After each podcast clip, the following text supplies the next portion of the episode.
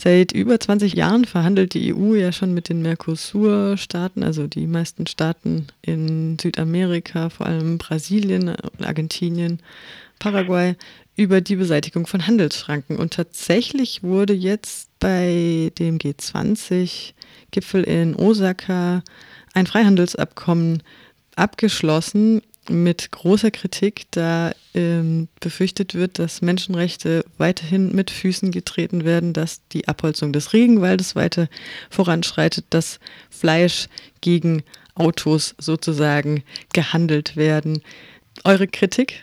Also zunächst einmal ist das ja eine politische Einigung. Das heißt, ähm, das Handelsabkommen muss noch vom EU-Parlament ratifiziert werden, vom EU-Rat und auch von den EU-Mitgliedstaaten. Und jetzt schon ähm, wird das Handelsabkommen nicht nur von Bauernorganisationen und von Zivilgesellschaft kritisiert, sondern auch schon andere Länder. Frankreich hat, äh, ist kritisch, Holland ist kritisch.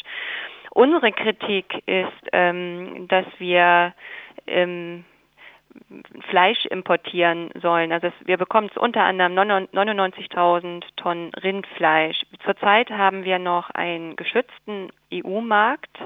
Fleisch und Milch äh, sind sensible Produkte. Das heißt, wir haben hier auch tendenziell höhere Preise. Wir haben auch tendenziell ähm, andere Qualitäten. Und mit diesem Handelsabkommen wird jetzt dieser Schutz ähm, ein Stück weit aufgehoben. Also wir, wir bekommen 99.000 Tonnen Rindfleisch, obwohl wir selber genug ähm, ähm, produzieren. Wir haben eine Selbstversorgung. Wir haben auch angespannte Fleischmärkte. Das heißt, wir werden diese 99.000 Tonnen auch merken. Es kann äh, zu zu einem Preisdruck bis auf die Höfen runterführen. Also die Bäuerinnen und Bauern werden dann etwas weniger verdienen.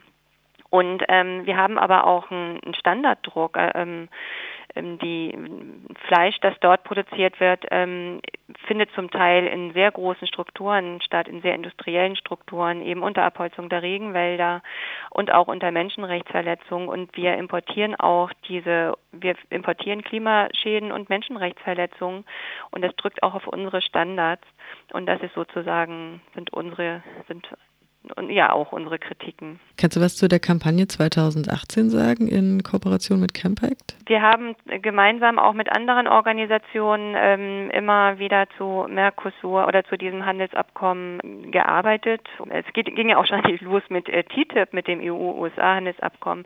Also es gibt ja auch viel mehr Handelsabkommen. Also Mercosur ist jetzt eines und wir kriegen, aber wir haben auch ähm, CETA, also mit Kanada ein Handelsabkommen.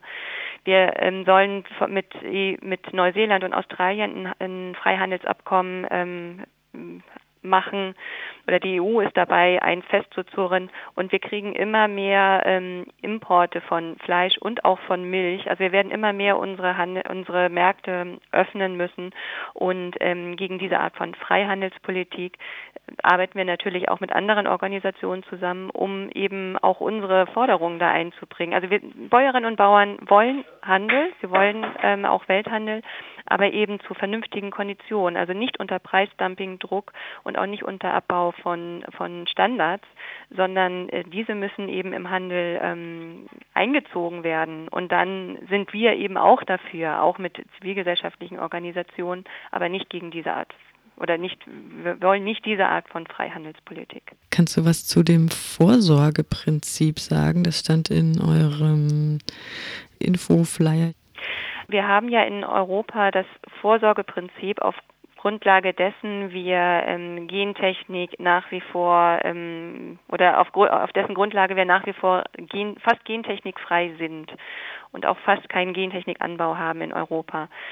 Und zwar ist es möglich, wenn es, ähm, wenn es, wenn die Wissenschaft meint, ähm, es ist noch risikoreich, etwas anzubauen, dann können, kann man vorsorglich eben den Anbau erstmal nicht zulassen, bis man wirklich sicher ist, dass es, ähm, dass da nichts passiert andere Länder wie eben Kanada, also mit denen die EU Freihandelsabkommen abschließt oder abgeschlossen hat, also in anderen Ländern ist, läuft es andersrum. Die lassen erst etwas zu und wenn dann was passiert, dann kann man eben, dann nehmen sie es vom Markt. Das ist das sogenannte wissensbasierte ähm, Prinzip. Und in all den Handelsabkommen, die wir jetzt gemacht haben oder die wir noch planen, ist das gute europäische Vorsorgeprinzip nicht verankert. Auf Grundlage dessen sind wir auch immer noch frei von Hormonfleisch. Das ist auch, ähm, da haben wir auch das Vorsorgeprinzip herangeführt. Und wenn wir jetzt mit diesen ganzen Handelsabkommen ähm, oder mit diesen ganzen Ländern Handelsabkommen abschließen, die nicht das Vorsorgeprinzip haben, ähm, dann werden wir da auch Druck kriegen, dass die irgendwann sagen, Hormonfreiheit, das, das lassen wir nicht mehr gelten. Wir wollen unser Hormonfleisch nach Europa ex, äh, exportieren. Gentechnikfreiheit lassen wir auch nicht mehr gelten. Das wollen wir auch dorthin exportieren. Und äh, die äh, EU ähm, hat es in diesen Handelsabkommen oder in keinem der Handelsabkommen wirklich ähm, gut äh, verankert. Es ist viel zu schwach oder ähm, ja viel zu schwach ausgelegt.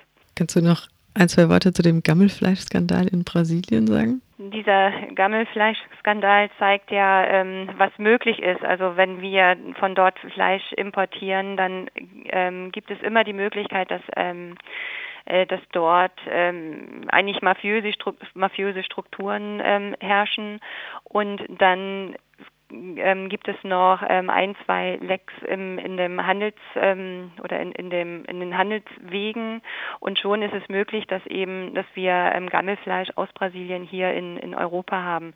Es ist aus unserer Sicht ähm, ohnehin sinnvoller, ähm, regional sowohl anzu, ähm, zu produzieren als auch ähm, zu verzehren. Und je, je globaler die ähm, ähm Strukturen werden, umso mehr Möglichkeiten ist es oder umso mehr Möglichkeiten gibt es, ähm, dass da eben ähm, ja irgendwo Gammelfleisch durchrutscht. Und in in dem, in dem Handelsabkommen ist es auch nicht verankert, dass es wirklich gute Kontrollen gibt, sondern die Kontrollen sind sogar noch im Zuge der Standardaufweichung etwas abgeschwächt worden. Was aus unserer Sicht auch noch ein Punkt ist, ähm, wir haben diese Handelspolitik ja nicht von ungefähr, sondern wir haben eine jahrelang, jahrzehntelang eine Agrarpolitik betrieben. Politik, ähm, Deutscher Bauernverband, Agrarkonzerne wollen das so eine Agrarpolitik der Exportorientierung. Und im Zuge dessen brauchen wir natürlich freie Märkte. Also haben wir auch immer eine Handelspolitik der Marktöffnung betrieben. In der Vergangenheit ist es uns gelungen, unsere eigenen Märkte, Märkte zu schützen und ähm, andere zu öffnen. Mit diesen Handelspolitiken oder mit dieser neuen Handelspolitik und mit dieser Agrarpolitik schlägt es nun eigentlich wie ein Bumerang zurück. Das ist eigentlich die logische Schlussfolge, dass wir auch irgendwann mal dran sind, die Märkte zu öffnen oder öffnen zu müssen. Das heißt, wir wollen auch eine andere Agrarpolitik, eine, die nicht exportorientiert ist, sondern die Qualitäten nach vorne stellt. Wenn wir exportieren, dann eben auch ähm, Qualitätsprodukte, nicht zu Dumpingpreisen.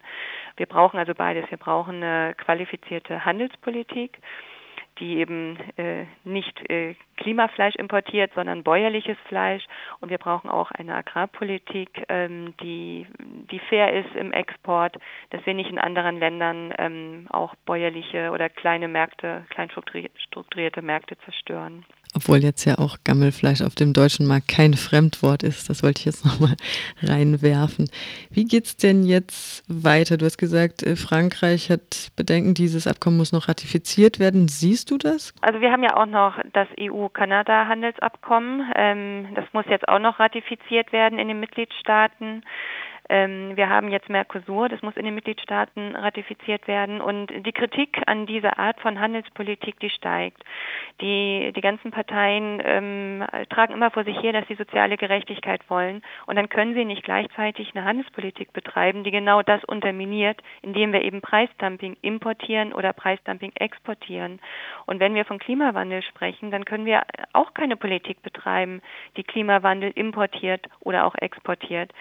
Deshalb ähm, werden wir sehen, in auch ja, in, wenn die denn die, diese Handelsabkommen in die Ratifizierungsphase gehen, dann werden wir ähm, die Politiken auch darauf hinweisen, was sie da eigentlich verabschieden und werden da auch eine öffentliche Meinungsbildung zu forcieren. Also die Bürger wollen soziale Gerechtigkeit und sie wollen Klimaschutz und dann brauchen wir eine andere Handelspolitik. Von daher wird die Bewegung sicherlich weitergehen und dann werden wir sehen, wie es ausgeht. Ich bin noch optimistisch dass wir diese Handelspolitik verhindert kriegen und eine bessere vorangetrieben kriegen.